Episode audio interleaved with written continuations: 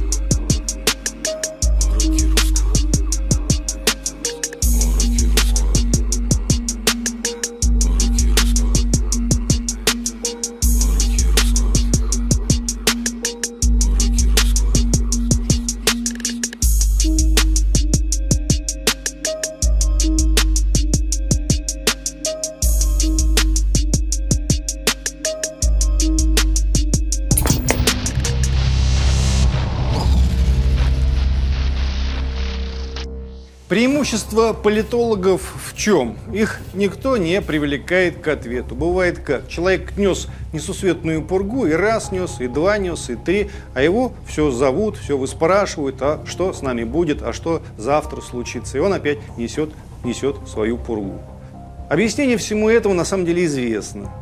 Людям нравится, когда их пугают. А, испугались.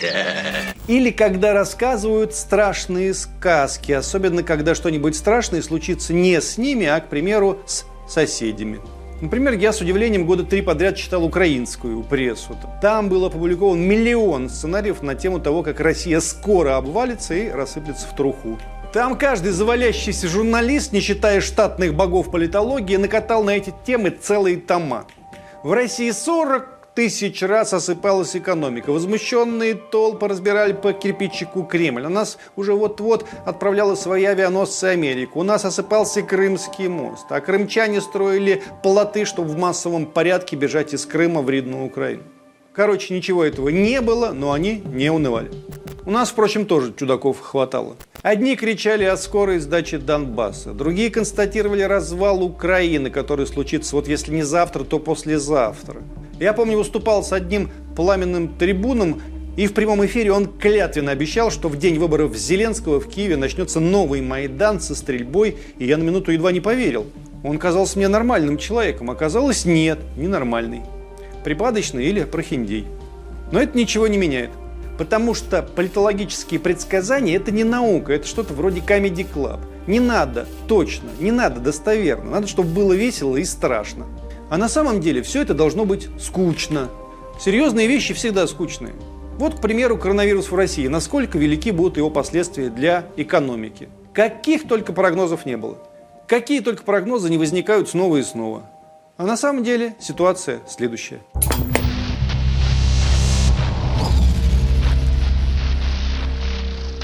Для начала все-таки надо понять, что мы не одни на белом свете. Мы переживаем процессы, в целом характерные для всей планеты. Лично я с первого дня вируса говорил, но это мое частное мнение, что история мутноватая, что гулять для людей полезнее, чем носить эти марлевые намордники, ни от чего не спасающие. Но я не врач, доверять мне не надо.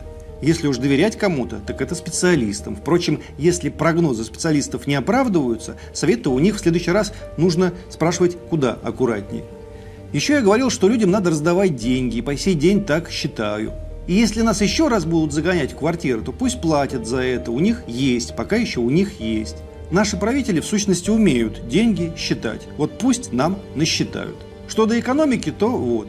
Статистика по росту, а точнее падению экономики в большинстве стран мира выглядит печальной. Россия здесь, прямо говоря, не самым худшим образом смотрится. США ВВП во втором квартале по сравнению с аналогичным периодом прошлого года рухнул больше, чем на треть.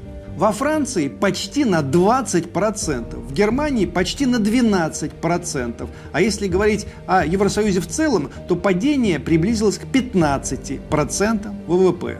На этом фоне России экономический спад, в который составил по итогам второго квартала 9,6%, выглядит нормально. Слышите? Нормально. Мне самому многое в России не слишком нравится, а экономический блок правительства вызывает самые строгие вопросы. Но если нормально, что тут кривляться? Как-то выкрутились. Почему так получилось? В Америке, как вы все знаете, заболело куда больше народа. Из-за этого были приняты более жесткие карантинные меры. Американские работодатели резко останавливали производство и в массовом порядке увольняли персонал. Результат налицо. Каким там образом вся страна не заболела коронавирусом, если они все там бегают по улицам и дружно ломают памятники, я не знаю. Но в любом случае я и во время первой волны вируса не слишком соблюдал самоизоляцию. Благо я в деревне живу и тут охраны нет. И если вторая волна придет, тоже по лесу в маске ходить не стану. Бродили тут недавно за грибами со всей семьей, а там грибники, и на них маски надеты в лесу. Вот этих людей я бы изолировал, конечно, а то мало ли что у них на уме. Во Франции тоже жесточайшее падение экономики, и это опять же результат более жестких карантинных мер.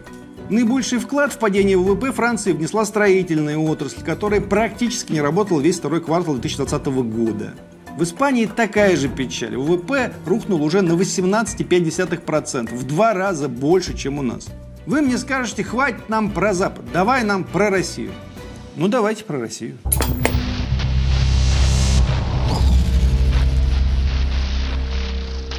Порядка 20% заведений общепита, кафе и ресторанов находятся в режиме закрытия в России либо закрылись, либо пытаются закрыться, либо юрлицо еще существует, но сам ресторан или кафе не работают.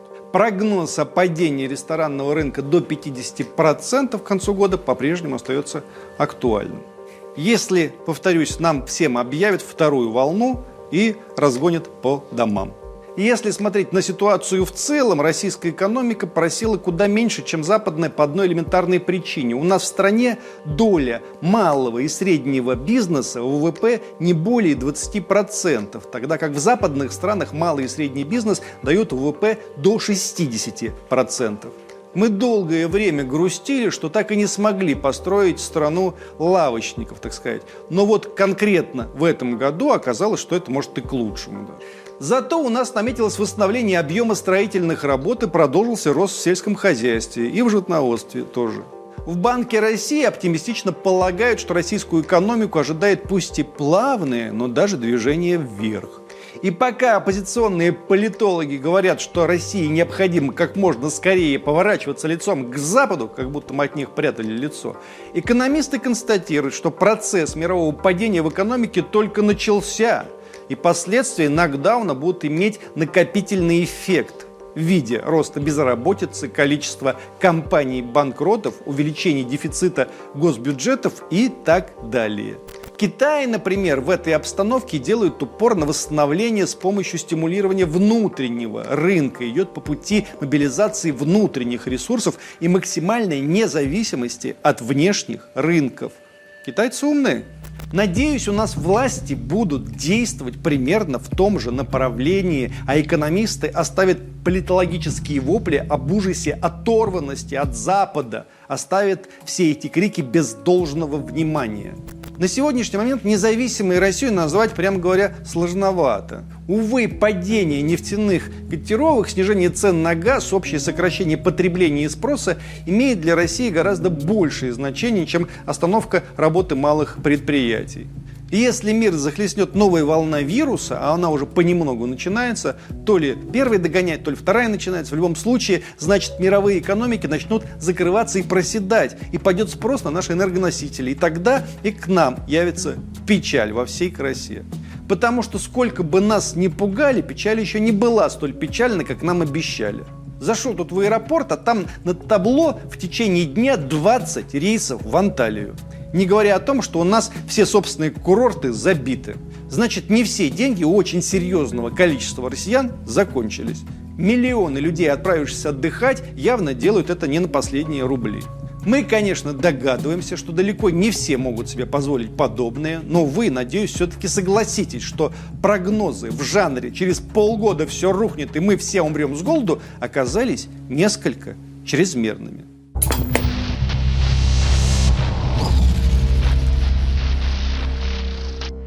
Тема апокалипсиса в России по причине коронавируса отошла на второй план, зато в связи с обострением ситуации в Хабаровске и в Беларуси наши прогрессивные, внесистемные и системные оппозиционные элиты несколько возбудились и на все голоса застрекотали. Нет, мы сопереживаем народу и в Хабаровске, потому что в России давно наблюдается перекос в пользу центра. И Москва, не люди, а административный центр Москва, ест настолько больше остальных, что даже несколько совестно. И народу в Беларуси тоже отчасти сопереживаем. Но не очень хорошо, когда милиционеры дерутся и, получив указание работать жестко, работают очень жестко и даже жестоко. Своих чей бьете-то, не чужих но песенку, которую поют под эту видеонарезку, как видится, более чем проста. Аккорд первый. Назрел системный кризис власти. Собственно, мы не слишком спорим. Назрел. Но тут идет аккорд второй. Необходимо власть от плохих авторитарных советских людей отдать прогрессивным, бодрым, антисоветским. И здесь сразу становится смешно. Каким, говорите? Прогрессивным? А в чем, собственно, их прогрессизм заключается? Можно на пальцах показать. Можем даже пример привести. Господин Зеленский. В чем, боже ты мой, заключаются его прогрессивные взгляды и прогрессивные дела? Он что, добрей, умней, щедрее всех предыдущих президентов Украины? Да нет, ровно точно такой же и так же ходит на задних лапах перед коллективным Западом, торгуя суверенитетом собственной страны. Дорогие мои взрослые, дорогие наши дети, ничего нового нет ни в этих идеях, ни в этих людях. Вообще ничего. Они говорят, что Россию ждет стагнация и загнивание. Но вот это вот и есть стагнация и загнивание. Ну, конечно же, возникает ощущение не всегда приятное, что вот сидит тот же самый Лукашенко и всем, знаете, надоел, как Брежнев. Это нормально. Кому-то сосед надоел, кому-то жена, кому-то муж, кому-то мама с папой. Все мы люди. Брежнев сначала всем надоел, а теперь о нем полстраны с ностальгией вспоминает. Дело в том, что ничего нового, повторюсь, нет в тех, кто громче всех идет ему и всем им на смену. Ходорковский, Гудков и все наше эхо Москвы вместе взятые ровесники Лукашенко. И в идеологическом смысле ровесники, и по возрасту. И Ксения Собчак тоже ровесница Лукашенко. Она просто выглядит получше, на самом деле она ему в мамы годится. А Светлана Алексеевич на 200 лет старше Лукашенко. Вы на самом деле ничего не выбираете. Вам кажется, что выбираете, на самом деле нет. Эти вот прогрессивные люди вооружены на самом деле архаичной, да-да, архаичной идеологией, где в дурацкий коктейль замешана вся эта сладковатая чепуха, свобода граждан, борьба с коррупцией, вертикальная мобильность, прогресс, гей-парад, глобальный мир и child-free. Это все устарелый, практически столетней давности рыночный либерализм, который во всем мире уже доказал и в ежедневном режиме доказывает свою несостоятельность. Выбирать надо идеологии, а не лица и не возраст идеи, а не трескотню. Тем не менее, мы должны осознавать, до 2024 года мы будем жить в ситуации трансфера власти. Протесты будут возникать постоянно, в том числе и у нас. Нам все время будет казаться во время протестов, что мы правы, а иной раз мы действительно будем правы. Но до 2024 года нас будут почивать этими вот блюдами, рассказывая о том, что мы живем в мрачной, авторитарной стране, которой надо как можно скорее встать на цивилизационный путь развития. А мы и так на нем стоим. Нам надо с него свернуть немножко, на отдельную тропочку, на другую веточку. Как на Западе, нам уже не надо. Мы уже видели, мы уже поняли, как там на Западе. Половина нашей страны туда уже съездила, в конце концов. Нам надо суметь быть парадоксально, невозмутимо, задорно иными. Вообще не такими. Раз за разом навязывать миру возможности альтернативных путей. Все отнимают у людей деньги, а мы раздаем. Во всем мире в парламенте давно сидят миллионеры и проходимцы, а мы опять запустим туда шахтеров, доярок и учителей младших классов.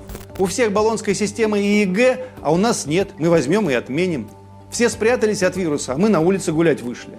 Все смотрят реалти-шоу, а мы взяли и закрыли их на всем телевидении. Все реалти-шоу сразу. У всех гей-парад, а у нас дети в военной форме маршируют и очень этим довольны. Все ставят цель экономить на всем, а мы ставим цель лететь на Марс. 13 июня 2020 года Дональд Трамп, напомню, заявил о прекращении вмешательства США в военные конфликты других стран, а мы спустя день взяли бы, да и заявили, что будем вмешиваться во все конфликты, в какие захотим. Во всем мире сверхбогатые люди вывозят свои деньги, а мы сделаем так, что наши сверхбогатые перестанут это делать, иначе мы им испортим жизнь. Они ведь не слишком думают о нашем будущем, но пусть подумают о своем. Во всем мире административный центр ест больше окраин, а мы взяли и переселили правительство из Москвы куда-нибудь в городок победнее. Пусть они его улучшат своим присутствием. И каждый год правительство будем переселять. Как страна живет, какие фасады сделают повсюду, какие дороги проложат. Все сносят памятники советским маршалам Ленину и Марксу, а мы наоборот ставим. Особенно советским маршалам и солдатам прямо стеной на границе с Украиной. Чтоб смотрели и плакали, кто от счастья, кто от страха. Во всем мире у нас тоже нет никакой идеологии, а на самом деле святое место пусто не бывает. Идеология у нас есть. Это жажда денег, жажда бабла, жажда зрелищ. Ну так во всем мире то же самое. Давайте придумаем другую идеологию, какую угодно. Давайте объявим, что мы строим евразийскую, космическую, сельхозхозяйственную, скифскую, социальную сверхцивилизацию. Пусть все затихнут и полезут в справочники разбираться, что такое мы сказали на самом деле только что. Вы скажете, что это абсурд. Нет, абсурд видеть, что происходит в США, что происходит в Европе, что происходит на Украине, видеть крушение западной ценностной системы, волны мигрантов, тотальную лживость медийных машин и повторять, повторять, повторять все эти прогрессивные благоглупости. Хочется удивительной и парадоксальной страны, а не вот этой тоски бесконечной, когда власть, вскормившая целый список Forbes с их миллиардами, хочет сменить другая власть, которую тоже вскормил целый список Forbes с их миллиардами. Господи, да не здесь ответы. Больше поэзии. Все у нас есть. У нас международные резервы России знаете какие? 600 миллиардов долларов. Побитый рекорд 2008 года. Наши резервы перекрывают наш внешний долг на 25%. Даже сырьевые цены в ближайшие годы начнут восстанавливаться, как нам говорят. Не верьте ни в какой российский авторитаризм. Нет у нас никакого авторитаризма. Не верьте, что действующий президент хочет править еще 40 лет. Он не хочет. Не верьте, что завтра здесь все рухнет. Не рухнет еще очень долго, если мы сами не сломаем. Везде рухнет, а у нас нет. У нас просто стало скучновато. Надо чуть веселей.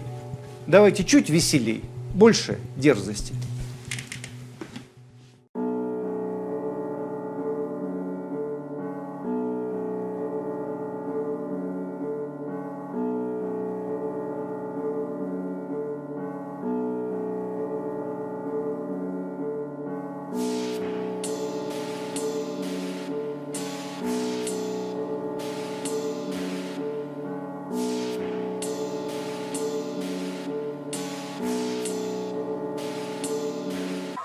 Написав трек про смерть, я удалил его из папки Написав текст про Русь, я не прыгнул на тапки. Тут начинают забывать, как заводятся танки. Впуская чужеродных выправлять наши осанки. Братик, нас ждут там только в катафалке. Дед без фаланги вспоминал, как стоял на фланге Когда внук писал, что не вернется из загранки Он останется там жить в своем воздушном замке как сам-то. Привет сестре и мамке. Поднялись цены на хлеб Поднялись цены на маки Кому что? Все смысла наизнанку. В Москве как на луне. Я похожа на незнайку. Настроение такое, будто в дом пришли китайцы. Я всегда буду против Бутуса Противляться Господь с грустью наблюдает За любимой нацией На КПП у рая На что будешь ссылаться? Мы идем на океан Бог убьет нас по дороге. Не старайся, тут бесполезно подводить итоги. Этот край полон победы патологии. Этот воздух в курсе за наши монологи. Мы идем на океан, Бог убьет нас по дороге. Не старайся, тут бесполезно подводить итоги. Этот